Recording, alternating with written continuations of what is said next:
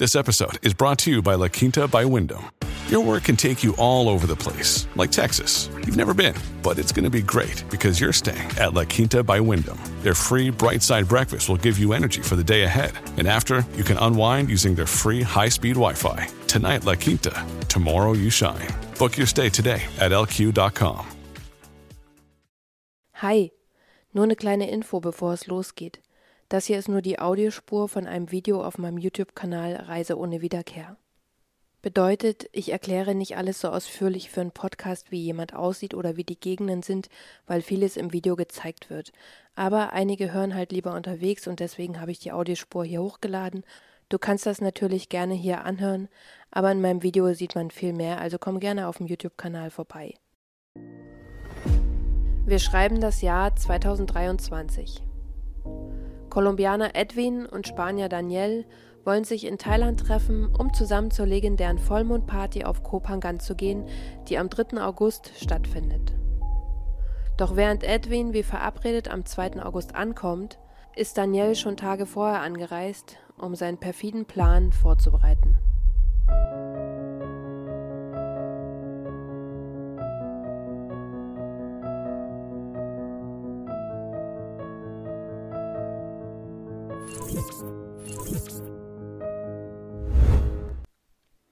Ich begrüße euch zu einer neuen Reise ohne Wiederkehr. Falls du das erste Mal auf dem Kanal bist, ich bespreche hier Touristen, die nicht von ihrem Reiseziel zurückgekehrt sind, weil ihnen unterwegs irgendwas passiert ist. Wenn dich das also interessiert, dann bleib gerne hier, schau dich auf dem Kanal um. Und an alle Wiederkehrenden, ich freue mich, dass ihr wieder dabei seid und dass ihr euch in eurer Freizeit die Zeit nehmt, dieses Video anzuschauen. Wir sind heute unerwarteterweise wieder in Thailand Grund dafür ist ein Mord, der vor knapp drei Wochen dort geschehen ist und seitdem die spanischsprachigen Medien, vor allem Spanien und Kolumbien, beherrscht. Warum das so ist, schauen wir uns gleich genauer an. Ich habe das erste Mal am 9. August von dem Fall gehört und seitdem alles gelesen und konsumiert, was es dazu gibt und habe dann gedacht, okay, den mache ich. Das wird ein kürzerer Fall, vielleicht komme ich dadurch wieder in meinen üblichen Zeitplan. Pustekuchen.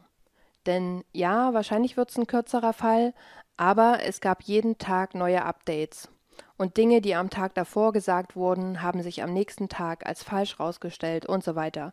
Und letzte Woche schrieb mir jemand unter dem Video, also unter dem letzten Video, hast du schon von dem Fall gehört? Und ich habe geantwortet, ja, ich bin da schon dran. Sprich, wenn euch der Fall interessiert über Edwin Arieta oder auch Daniel Sancho, und ihr im Detail wissen wollt, was bis jetzt bekannt ist, dann seid ihr bei diesem Video genau richtig und dann ist das genau das richtige Video für euch. Lasst uns direkt anfangen. Edwin Miguel Arrieta Arteaga wird am 13. März 1979 in Lorica, Kolumbien geboren.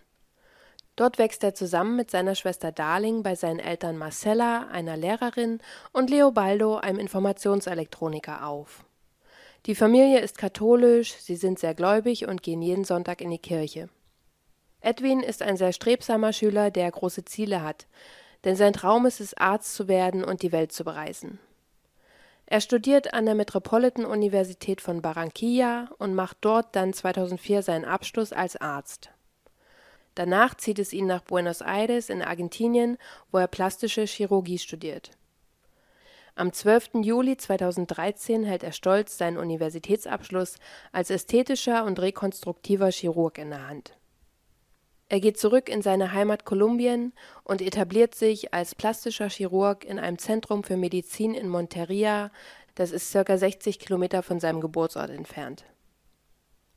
Im Laufe der Zeit eröffnet Edwin außerdem eine Praxis in der Hauptstadt Chiles und praktiziert fortan 15 Tage im Monat in Argentinien und 15 Tage in Santiago de Chile. Wann immer er Zeit hat, und wenn es auch nur für zwei bis drei Tage ist, bereist er die Welt. Ärztekongresse in New York, London, Buenos Aires, Urlaub in Paris und Madrid. Er hat mit seinen 44 Jahren also genau das erreicht, wovon er als Kind immer geträumt hat. Edwin unterstützt außerdem seine Familie finanziell. Neben seiner Leidenschaft fürs Reisen liebt Edwin Polo, Skifahren, Pferde allgemein, Wein und gutes Essen, und er würde gern einen eigenen Wein rausbringen mit dem Namen C für Chirurg. Für ihn sind gutes Essen, Wein und schöne Hotels ein kleiner Luxus, den er sich nach anstrengenden Arbeitstagen eben gerne gönnt. Edwin hat ein privates und ein berufliches Instagram-Profil mit rund 20.000 Followern. Das private Profil ist nicht mehr einsehbar, aber auf seinem beruflichen Profil zeigt er gern seine Comic-OP-Hauben, seine Hobbys und sein tägliches morgendliches Jogging. Ich spiele euch kurz zwei Videos ein, wo Edwin spricht, denn ich finde, durch Ton und Bewegtbilder wirkt eine Person nochmal viel realer und eindrücklicher als nur auf Bildern. Ich werde das jetzt auch nicht extra übersetzen, denn es ist letztendlich nur die Begrüßung von den Videos, sprich der Anfang. Muy buenos días para todos. Paso a saludarlos y a la vez a hacer un pequeño comentario sobre las cirugías. Hola, muy buenas tardes para todas y todos también, por supuesto, porque ya no solamente las mujeres son las que se operan de una cirugía estética, sino también los hombres. Im Sommer 2022, also vor einem Jahr ungefähr, lernt Edwin über Instagram den damals 28-jährigen spanischen Koch Daniel kennen. Daniel ist der Sohn eines erfolgreichen und sehr beliebten spanischen Schauspielerpaares und er hat einen noch bekannteren Schauspieler als Großvater. Daniel selbst ist wenig an der Schauspielerei interessiert, sondern will vielmehr ein erfolgreicher Koch mit einem eigenen Restaurant werden.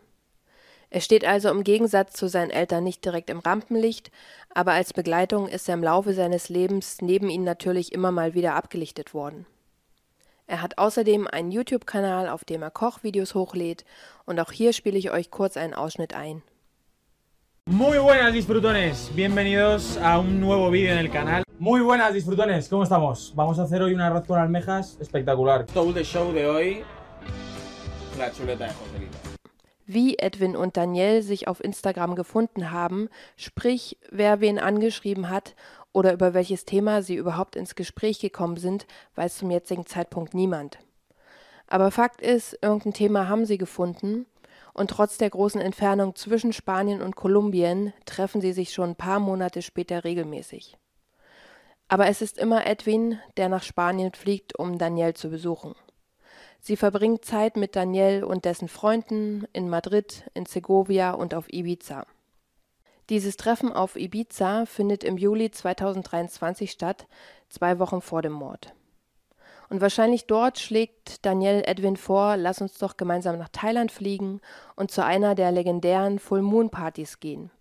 Die nächste findet am 3. August am Hadrin Beach auf Koh Phangan statt. Edwin hat für diesen Anlass vom 2. bis 4. August das Panviman Resort für sich und Danielle gebucht. Das liegt hier auf der nordöstlichen Seite der Insel. Was Edwin aber nicht weiß zu dem Zeitpunkt, Danielle hat was ganz anderes geplant. Er ist schon seit zwei Tagen auf Kopangan und hat außerdem selbst ein ganz anderes Hotel gebucht, die Bougain Villa im Hard Salad Resort, nämlich vom 31. Juli bis 3. August. Und dieses Resort liegt hier drüben, also ganz woanders. Danielle holt Edwin vom Fähranleger ab und beide essen kurz darauf in einem Restaurant. Danach werden sie auf dem Weg zu Daniels Hotel zusammen auf dem Moped, das Danielle sich ebenfalls seit dem 31. Juli gemietet hat, von der Überwachungskamera erfasst. Diese Aufnahme vom 2. August 15.37 Uhr ist das letzte Lebenszeichen von Edwin Arieta Arteaga. Donnerstag, 3. August 2023. Edwins Schwester wundert sich, warum Edwin nicht ans Telefon geht, warum er nicht auf ihre Nachrichten reagiert und sie auch nicht zurückruft. Denn egal wo auf der Welt Edwin gerade ist, es vergeht kein einziger Tag, an dem er nicht mit ihr und seinem Vater telefoniert. Und als auch der Vater sich bei ihr meldet und sagt, du, ich kann Edwin nicht erreichen, der meldet sich nicht, macht sie sich direkt Sorgen. Edwins Schwester namens Darling weiß aber gar nicht, wie sie ihn außerhalb des Handys überhaupt erreichen kann, und so beginnt sie, sein Instagram-Profil zu durchforsten. Sie weiß, dass er vor kurzem auf Ibiza war, dass er spanische Freunde hat, und deswegen geht sie Schritt für Schritt die Freundesliste durch, um zu sehen, wer davon ist denn noch in Thailand auf Kopangan und dadurch stößt sie auf Daniel Sancho. Sie schreibt ihn auch sofort an und sagt, hey, du bist ja auch auf Kopangan, hast du was von Edwin gehört? Daniel meldet sich direkt zurück und sagt ja, Ich war gestern mit ihm am Strand, hab ihn aber seitdem nicht mehr gesehen, der ist aber auch in einem ganz anderen Hotel als ich. Sie bittet Danielle, zur Polizei zu gehen und Edwin als vermisst zu melden. Danielle willigt ein und sagt, ja, mach ich. Es vergehen aber ein paar Stunden und Darling hat nichts mehr von Danielle gehört, so dass sie ihn wieder anschreibt und sagt, Danielle, warst du bei der Polizei? Und er sagt, nein, mach ich noch, ich gehe erst noch duschen, dann gehe ich dort vorbei. Bitte fragt mich nicht nach Uhrzeiten, denn durch den Zeitunterschied von zwölf Stunden zwischen Thailand und Kolumbien ist alles ein bisschen wirr, weil nicht klar ist, ob Darling in dem Interview, was ich gesehen habe, von ihrer lokalen Uhrzeit spricht oder von der in Thailand. Aber Fakt ist, die ganze Konversation findet am 3. August statt.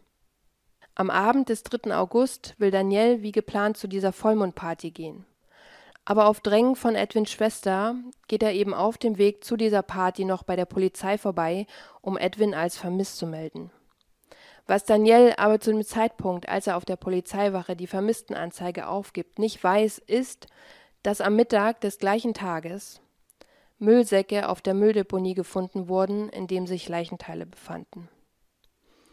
Menschen, die tagtäglich den Müll durchforsten auf der Suche nach Nahrung oder anderen verwertbaren Dingen, Denen sind Müllsäcke aufgefallen, die ihnen verdächtig vorkamen, weil sie sehr stark gerochen haben.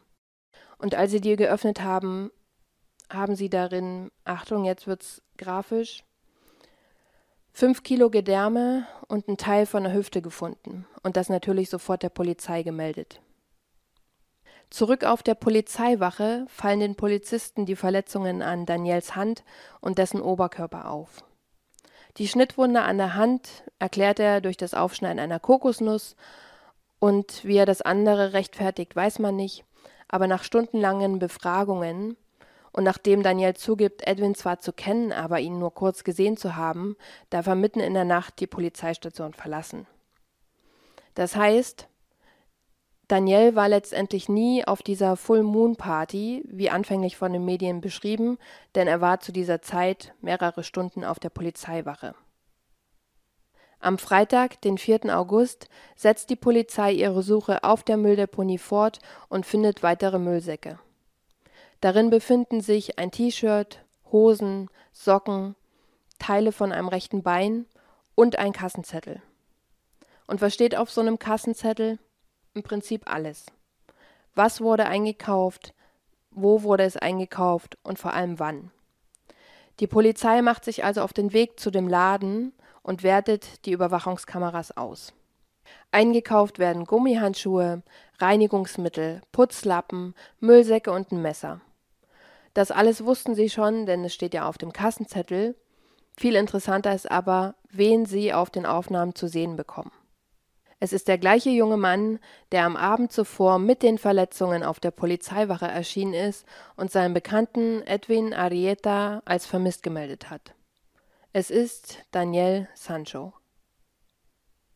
Die Polizei will Daniel daraufhin erneut verhören.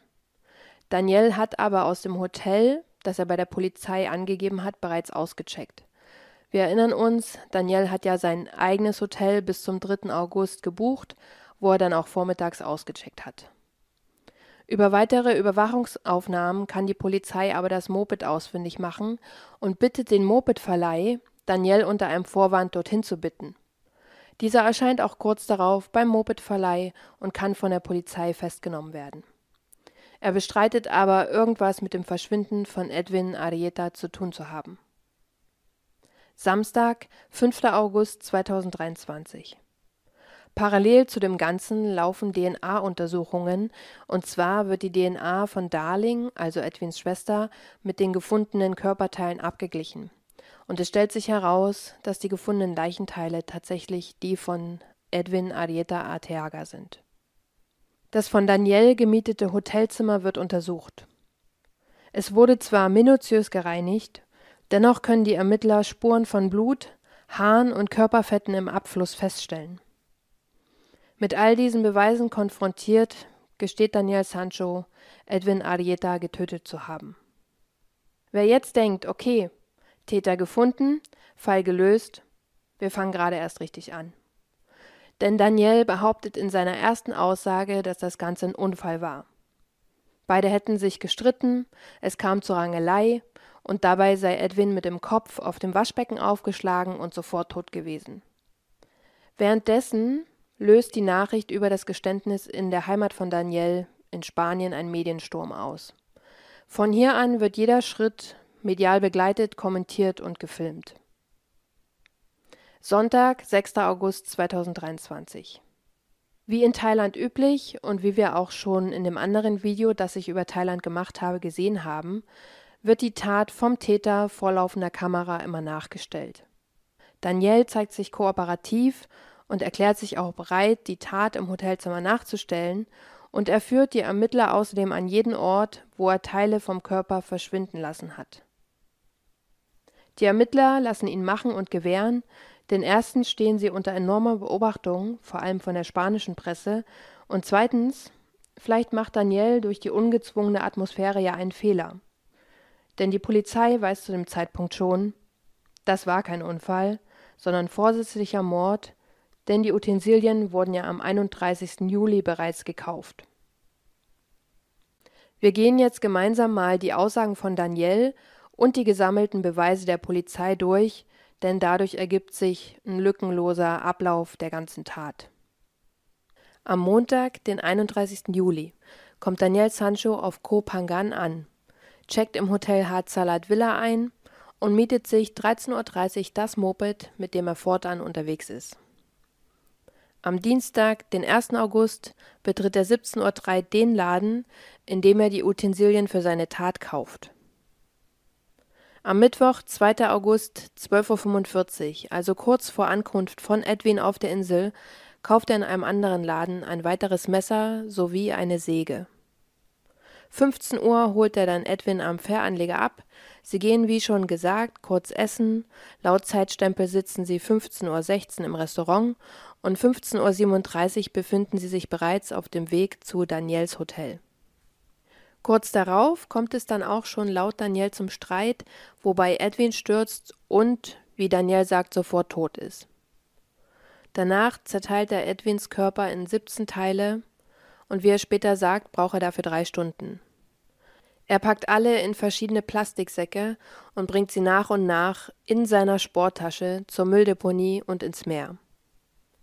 Er verlässt das Hotelzimmer das erste Mal mit dieser Sporttasche um 19.57 Uhr, wenn er also drei Stunden für diese grausame Tat gebraucht hat, ist der Mord spätestens 17 Uhr geschehen.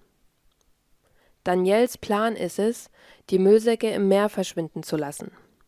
Dafür will er sich ein Kajak ausleihen, doch der Verleih gibt so spät keine Kajaks mehr aus. Und deswegen bietet er den beiden Besitzerinnen 1000 Dollar für den Kauf eines dieser Kajaks, woraufhin diese einwilligen. 20.32 Uhr verlässt er das zweite Mal das Hotel mit einer Sporttasche, dieses Mal aber mit seinem Moped. Er ist über drei Stunden weg, was man hier eben auf diesen Zeitstempeln sehen kann, und in diesen drei Stunden paddelt er 600 Meter aufs Meer hinaus, um sich dem Inhalt der Sporttasche zu entledigen. Wahrscheinlich, weil das zu lange dauert, entscheidet er sich, die anderen Müllsäcke eben auf der Mülldeponie loszuwerden, denn er muss bis 9 Uhr aus dem Hotel auschecken. Um 6.22 Uhr verlässt er erneut das Hotel und kehrt eine halbe Stunde später zurück. Danach reinigt er das Hotelzimmer und checkt am Vormittag mit einer letzten vollen Sporttasche aus. Er zieht in das von Edwin gemietete Hotel um und lernt danach am Strand gegen 11 Uhr vormittags zwei Frauen kennen, mit denen er den Großteil des Tages verbringt. Den Frauen fällt eine tiefe Schnittwunde an seinem Finger auf, die sie ihm verbinden. Eine der Frauen verabschiedet sich im Laufe des Tages und die andere plant aber, mit Daniel zusammen zu dieser Vollmondparty zu gehen. Doch bevor sie dahin können, will Daniel auf Drängen von Darling eben noch schnell zur Polizeiwache. Seine weibliche Begleitung wartet währenddessen draußen. Und nach einer Weile wird ihr gesagt, sie solle nach Hause gehen, er kommt heute nicht mehr raus und der Rest ist Geschichte. Wir kennen jetzt also jeden Schritt aus der Tatnacht, was aber weiterhin fehlt, ist das Motiv. Was war der Grund für den Streit? Daniel behauptet zunächst, Edwin habe sich ihm sexuell genähert, deswegen habe er ihn geschubst, Edwin sei auf dem Waschbecken aufgeschlagen und so weiter. Daniel selbst behauptet, er sei heterosexuell und habe seit fünf Jahren eine feste Freundin. In einer weiteren Aussage sagt er, er habe Edwin über Instagram Nacktfotos von sich geschickt und Edwin wollte eine Beziehung mit ihm. Und Danielle wollte keine Beziehung, Edwin wollte daraufhin die Nacktfotos veröffentlichen. Das wäre ein riesiger Skandal geworden aufgrund der Berühmtheit seiner Eltern, deswegen kam es zum Streit. In einer dritten Version behauptet Danielle, Edwin habe sich eine Beziehung mit ihm erträumt und sogar geplant, nach Spanien zu ziehen. Und Danielle wusste, oh Gott, ich muss ihm endlich sagen, dass ich seit fünf Jahren in der Beziehung bin und im Übrigen heiraten werde, und genau das sei das Thema in Thailand vor Ort gewesen. Also Daniel hat Edwin rein Wein eingeschenkt, Edwin sei daraufhin ausgerastet, Daniel habe sich nur gewehrt, er sei auf dem Waschbecken aufgeschlagen und so weiter. Hey, it's Kaylee Cuoco for Priceline. Ready to go to your happy place for a happy price? Well, why didn't you say so? Just download the Priceline app right now and save up to 60% on hotels. So, whether it's Cousin Kevin's Kazoo concert in Kansas City, go Kevin, or Becky's Bachelorette Bash in Bermuda, you never have to miss a trip ever again. So, download the Priceline app today. Your savings are waiting. Go to your happy place for a happy price. Go to your happy price, Priceline. Hey, it's Ryan Reynolds, and I'm here with Keith, co star of my upcoming film, If, only in theaters, May 17th. Do you want to tell people the big news? All right, I'll do it. Sign up now and you'll get unlimited for $15 a month in six months of Paramount Plus Essential Plan on us. Mintmobile.com slash switch. Upfront payment of $45 equivalent to $15 per month. Unlimited over 40 gigabytes per month. Face lower speeds. Videos at 480p. Active Mint customers by 531.24 get six months of Paramount Plus Essential Plan. Auto renews after six months. Offer ends May 31st, 2024. Separate Paramount Plus registration required. Terms and conditions apply if rated PG. Die Familie von Edwin wehrt sich gegen diese Aussagen. Sie sind erschüttert, dass der Mann, der ihnen Bruder und Sohn genommen hat, behaupten kann, was er will und Edwin somit in schlechtes Licht rückt. Sie wünschen nicht, dass über die sexuelle Orientierung von Edwin spekuliert wird und finden es, wie gesagt, schlimm, dass Edwin sich überhaupt nicht mehr verteidigen kann. Auf der Pressekonferenz vom 15. August zeigen die Ermittler eine von Danielle angefertigte Zeichnung über die 17 Teile des Körpers. Die Polizei hat daraufhin ein Bild angefertigt und die Teile grün markiert, die bisher geborgen werden konnten. Des Weiteren sprechen sie über das gefundene T-Shirt. Es ist das gleiche Shirt, das Edwin auf den letzten Bildern der Überwachungskamera anhatte, und darin klafft ein Loch, das ihrer Meinung nach ganz klar einen Messerstich zeigt. Die Ermittler sagen, dass Edwin in die Brust gestochen wurde, auch wenn der Torso bisher nicht gefunden werden konnte. Das spricht zusätzlich für Mord und eben kein Unfall, und deswegen geben sie bekannt auf dieser Pressekonferenz, dass Daniel wegen vorsätzlichen Mordes angeklagt und die Todesstrafe beantragt wird. Edwins Familie spricht sich öffentlich gegen die Todesstrafe aus und fordert stattdessen lebenslange Haft. Tatsächlich ist es aber so, dass in Thailand nun mal auf vorsätzlichen Mord die Todesstrafe steht. Aber seit 2010 wurde die Todesstrafe insgesamt 800 Mal verhängt und davon nur dreimal in die Tat umgesetzt, das letzte Mal 2018. Und zudem wurde in Thailand noch nie ein Tourist hingerichtet. Es ist also wahrscheinlich, dass für Daniel die Todesstrafe beantragt wird, das tatsächliche Urteil aber dann lebenslange Haft lautet oder spätestens im Berufungsverfahren auf lebenslange Haft umgewandelt wird. Sollte er zu lebenslanger Haft verurteilt werden, und dabei ist es egal, ob im Hauptprozess oder in einem der späteren Berufungsverfahren, dann muss er acht bis zehn Jahre im thailändischen Gefängnis verbringen und darf danach zurück nach Spanien, um die restliche Strafe dort abzusitzen. Das gilt natürlich nicht für die Todesstrafe, weil in Spanien ja die Todesstrafe keine Anwendung findet und deswegen wird alles versucht werden, damit Daniel die lebenslange Haftstrafe bekommt, damit er irgendwann zurück nach Spanien darf. Daniel sitzt seitdem im Gefängnis bzw. in dessen Krankenstation auf Koh Samui, also der Nachbarinsel von Koh Phangan. Er war erst mal zehn Tage in Quarantäne und durfte in der Zeit auch keinen Besuch empfangen, aber am ersten Tag direkt nach der Quarantäne war sofort seine Mutter bei ihm, die hat ihn auch jeden Tag besucht seitdem, außer am Wochenende, weil da gibt's keine Besuchszeiten, aber sonst war, Stand heute, 23. August, niemand bei ihm, auch nicht sein Vater. Der Vater schirmt sich und seine Familie komplett ab. Der hat eine neue Partnerin und ein Kind mit ihr bekommen. Der geht nicht mal mit dem Hund raus. hat sich aber öffentlich bei der Familie von Edwin für das Verhalten und die Tat seines Sohnes entschuldigt. Wie ich am Anfang schon gesagt habe, hat dieser Mord in Spanien einen absoluten Mediensturm ausgelöst. Der Fokus liegt ganz klar auf Daniel und nicht auf dem Opfer. Daniel ist es, der seit zwei Wochen die Schlagzeilen beherrscht. Er ist auf verschiedenen Titelbildern zu sehen und er ist das Hauptthema bei den täglichen Talkrunden. Das müsst ihr euch ein bisschen so vorstellen wie bei uns damals die Talkshows in den 90ern, nur dass in Spanien alle so im Halbkreis sitzen und dann kommt der Experte und jene Expertin und jeder hat was dazu zu sagen. Es ist ein absoluter Zirkus. Alle versuchen, an irgendwelche Statements aus dem engsten Freundes- und Familienkreis zu kommen, und ein Programm hat es sogar geschafft, Daniel zu interviewen. Die haben mit ihm ein Telefoninterview geführt und Daniel sagt dort, Zitat, ja, ich habe ihn getötet, aber ich war seine Geisel. Er hat mich in einem Glaskäfig festgehalten, aber es war ein Käfig. Er sagt weiter, dass er mit Edwin Geschäfte machen wollte und dieser ihn beim Aufbau seines Restaurants unterstützen wollte, auch finanziell, und als Gegenleistung wollte er aber eine Beziehung mit Daniel. Und als dieser nicht wollte, habe Edwin ihn und seine ganze Familie bedroht und gesagt, du wirst kennenlernen, wozu ein reicher Kolumbianer mit all seinen Kontakten fähig ist. Und dadurch hat sich Daniel so bedroht gefühlt, dass er keinen anderen Ausweg gesehen hat, als Edwin umzubringen. Das ist seine Aussage. Tatsächlich ist es so, dass Daniel eine Kreditkarte von Edwin hatte, also es war unter Edwins Namen und auf dieser Kreditkarte konnte er im Monat über 25.000 Euro verfügen. Ob diese 25.000 Euro eben für den Aufbau eines Restaurants geplant waren oder für Daniel zur privaten Verfügung standen, ist bisher nicht geklärt.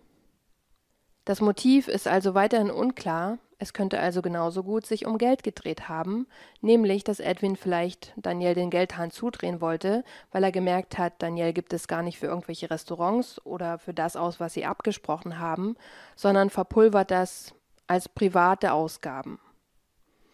Und ihr wisst, ich fokussiere mich nicht so gerne auf Täter, aber hier ist wirklich das Problem, dass wir das Motiv nicht kennen und deswegen gucken müssen, was steckt eigentlich hinter dem Täter Daniel Sancho.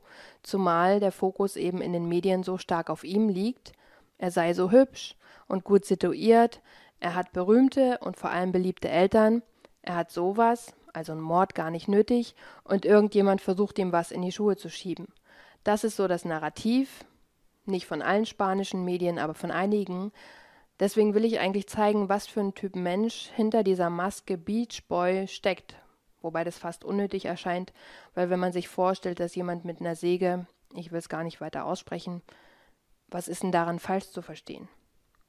Zumal es Täter gibt, die nach dem Mord das gleiche mit ihren Opfern vorhatten, aber ihr Vorhaben abgebrochen haben, weil ja, so eine Zerteilung ist halt nochmal ein ganz anderes Kaliber und selbst andere Mörder konnten es nicht übers Herz bringen.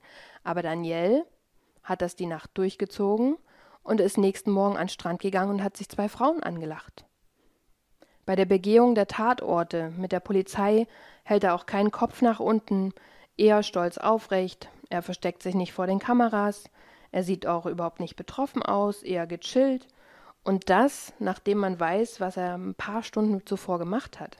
Im Gegenteil, er gibt sogar ein Telefoninterview, wo er mit ganz normaler Stimme schildert, dass ihn die thailändische Polizei sehr gut behandelt, dass sie sehr zufrieden sind mit ihm und dass er als Belohnung gerade mit ihnen im teuersten Hotel der Insel zu Abend ist, also dass sie ihn eingeladen haben. Und jetzt ist er gerade während dem Abendessen mit seinem Handy unbeaufsichtigt auf Toilette und führt dieses Telefoninterview. Ich wollte euch das eigentlich vorspielen, einfach um zu zeigen, wie normal der erzählt und wie skurril das Ganze dadurch eigentlich ist. Aber ich habe bei anderen gesehen, dass sie es aufgrund von Copyright wieder runternehmen mussten. Deswegen, ich verlinke es euch mit, hört es euch an. Ich habe euch ja gerade gesagt, was er sagt. Und es ist einfach absurd. Und stellt sich natürlich heraus, dass die Geschichte auch gar nicht stimmt. Natürlich stimmt die nicht. Natürlich ist er nicht mit thailändischen Polizisten im teuersten Hotel zu Abendessen und währenddessen unbeaufsichtigt auf Toilette telefonieren, sondern er war ein paar Tage zuvor alleine in diesem Hotel essen. Und es ist wirklich ein teures und super Restaurant, aber er war dort eben nicht mit der thailändischen Polizei. Und das ist aber nicht die erste und einzige Lüge, die Daniel verbreitet. Denn jeden Tag kommen neue ans Licht. Die Videos auf seinem YouTube-Kanal hat er angeblich in seiner Wohnung im teuersten Viertel von Madrid gedreht. In Wahrheit gehört die Wohnung aber einem seiner Kumpel, der ihn für die Kochvideos auf den Balkon gelassen hat. Denn eigentlich wohnt Daniel bei seiner Oma, was ja nichts Schlechtes ist, aber eben eine Lüge. Übrigens, als ich das erste Mal auf dem YouTube-Kanal war, am 9. August, hatte der Kanal 840 Abonnenten und jetzt sind es über 3000. Ich verstehe nicht warum, weil ich bin mir relativ sicher, dass dort kein Video mehr hochgeladen werden wird. Nächster Punkt, seine Freundin, mit der er seit fünf Jahren zusammen sein soll. Mal heißt sie Laura, mal heißt sie Paula, aber keiner der Reporter konnte bis jetzt eine solche Dame ausfindig machen. Ich meine, wenn ich so einen Freund bzw. Ex-Freund hätte, wäre ich wahrscheinlich auch untergetaucht, aber die spanischen Reporter sind relativ hartnäckig und finden auch jeden, den sie finden wollen, und bis jetzt hat niemand eine Laura oder Paula gefunden. Heißt, entweder es gibt beide, aber vielleicht gibt es auch keine von beiden. Sein Instagram-Profil, das mittlerweile auf privat gestellt ist, das soll das erste gewesen sein, das Daniel gemacht hat, als er von der Polizei sein Handy kurz bekommen hat, nämlich seine Social-Media-Kanäle auf privat zu stellen. Dort ist von fünf Jahren Beziehung kein einziges Pärchenbild zu sehen. Und ja, das Profil ist privat, aber entweder es waren Leute schnell genug und haben alles gescreenshottet oder Leute in der Freundesliste haben die Bilder gescreenshottet und dann an andere Leute verteilt. Auf jeden Fall findet sich dort nur Selbstdarstellung von Danielle und kein einziges Pärchenbild in fünf Jahren Beziehung. Was ja auch jedem freigestellt ist und auch nicht jeder macht. Aber als Vergleich hat er halt von früheren Beziehungen ständig Pärchenbilder gepostet. Nächster Punkt. Er hat angegeben, Teilhaber von zwei Restaurants in Madrid zu sein.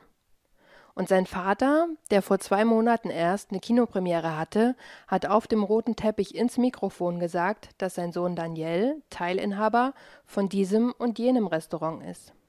Wenn man auf der Webseite schaut, ist aber tatsächlich nichts davon zu sehen und er ist dort nicht angegeben. Also entweder er hat dort überhaupt nicht gearbeitet oder nur gearbeitet, also gearbeitet, aber Teilhaber war er keinesfalls. Wieder eine Lüge. Daniel behauptet ja, dass Edwin ihn bedroht habe und das könne er auch anhand von WhatsApp-Nachrichten beweisen. Edwins Handy wurde übrigens bis jetzt nicht gefunden. Jetzt ist es aber so, dass Daniel genau diese Nachrichten, die ihn ja, ja nicht entlasten könnten, aber die ihn zumindest sein Motiv glaubhaft machen würden, lassen würden, machen lassen würden, dass er die gelöscht hat. Warum sollte ich, wenn ich Beweise für etwas habe, was ich behaupte, warum sollte ich das freiwillig löschen? Es heißt also, dass die Untersuchung von den Chatverläufen ansteht, da sie jetzt aber über andere Wege ran müssen, weil sie eben auch Edwins Handy nicht haben, dauert das jetzt bis zu drei Monate und ich bin gespannt, was dabei rauskommt. Beziehungsweise, ich schätze mal, dass es auch eine Lüge ist, weil warum solltest du das sonst löschen? Die Obduktion ergibt, dass Edwin nicht durch einen Sturz auf den Kopf gestorben ist und auch nicht durch einen möglichen Stich in die Brust, was ja vermutet wurde aufgrund des Schlitzes im T-Shirt.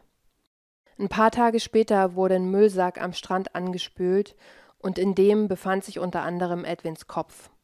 Und dadurch konnten die Gerichtsmediziner eben feststellen, dass ihm die Kehle durchgeschnitten wurde und dass er da zu dem Zeitpunkt auch noch am Leben war denn rund um diesen Einschnitt gibt es Blutergüsse, und wäre er durch einen möglichen Sturz eben schon tot gewesen, dann gäbe es dort keine Blutergüsse, das ist die Aussage.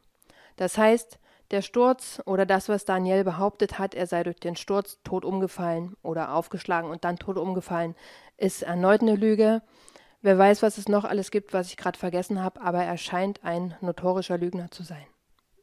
Aber es geht nicht nur um seine Lügen, es geht auch grundsätzlich um seinen Charakter was ist Daniel für ein Mensch? Und wenn man da ein paar Jahre zurückgeht, zehn um genau zu sein, dann findet man Twitter-Einträge, jetzt X, die möchte man eigentlich nicht gelesen haben, weil echt eklig.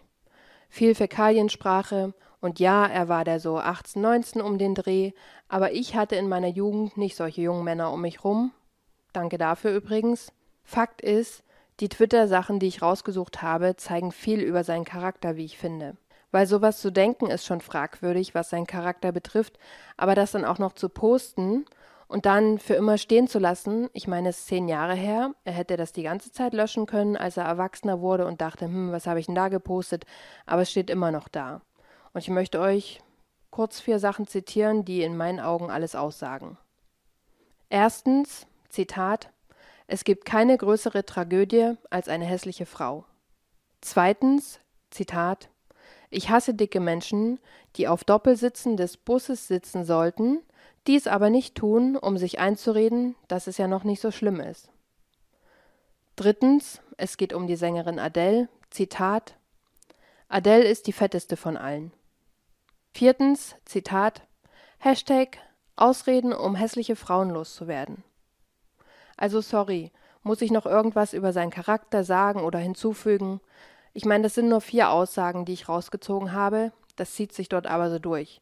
Und zugegeben, nicht bis zum heutigen Tage, er hat irgendwann aufgehört zu twittern, aber er hat es halt auch bis heute nicht runtergenommen. Und wie gesagt, das überhaupt zu denken, geschweige denn zu posten. Und das Schlimme ist noch, es gibt mittlerweile den Hashtag Free Daniel Sancho, vorwiegend von Frauen, die den jetzt toll finden.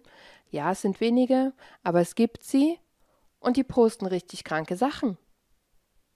Und nein, ich werde das hier jetzt nicht wiedergeben, weil ich werde diesen Schwachsinn nicht noch unterstützen, aber das ist echt, da fehlen mir jegliche Synapsen, das irgendwie zu verstehen. Oder den. Wir sind fast am Ende des heutigen Falls angekommen. Ich habe versucht, euch alle relevanten Fakten der letzten zwei Wochen zusammenzufassen. Es kann natürlich sein, dass sich in Zukunft bestimmte Sachen, die ich heute gesagt habe, auch als Fehler oder falsch rausstellen. Das kann natürlich sein durch neue Erkenntnisse. Davor ist man nie gefeit, wenn man einen aktuellen Fall behandelt. Ich habe aber versucht, alle irrelevanten Nebengeräusche, die es bis jetzt gab, auszublenden und wirklich nur die Sachen erzählt, die sich als erwiesen herausgestellt haben bis jetzt. Ich möchte gerne noch sagen, was ich denke, was passiert sein könnte, nachdem ich mich ja zwei Wochen jeden Abend damit beschäftigt habe, die Zeitungsartikel gelesen habe, die unterschiedlichsten Livestreams spanischer YouTuber gesehen habe, und da gibt es wirklich viele, wusste ich vorher gar nicht, ich habe auch ein paar für mich entdeckt tatsächlich, die ich ganz gut finde. Auf jeden Fall würde ich grundsätzlich sagen, dass in jedem, in jeder Lüge ein Fünkchen Wahrheit steckt. Aber bei Daniel, der ja ein notorischer Lügner zu sein scheint, bin ich mir eben überhaupt nicht sicher. Und grundsätzlich noch eine Sache, es geht nicht drum, also es ist eigentlich vollkommen egal, welche sexuelle Ausrichtung Daniel oder Edwin hatten, es geht hier wirklich nur drum, waren sie hetero, einer von beiden, beide oder homosexuell, um ein Motiv zu finden oder rauszufinden, was das Motiv gewesen sein könnte. Also für mich kommen zwei Theorien in Frage, entweder unerwiderte Gefühle oder es ging um Geld. Aber egal welche von beiden, ich bin mir sicher, Daniel hat Edwin was vorgemacht. Hat ihn angelogen, hat sich dann immer weiter in Lügen verstrickt und als Edwin davor stand, diese Lügen zu entlarven oder entlarvt hat, gab es für Daniel eben nur noch diesen Ausweg. Zur Theorie Gefühle. Es kann natürlich sein, dass Edwin homosexuell war und Daniel wirklich toll fand. Edwins Freunde sagen, dass sie ihn Zeit seines Lebens nie mit einer Partnerin oder einer Frau gesehen haben, was nichts heißen muss, aber es kann eben bedeuten, dass er Frauen gar nicht gut fand, sondern auf Männer stand, die aber seiner katholischen Familie nie vorstellen konnte.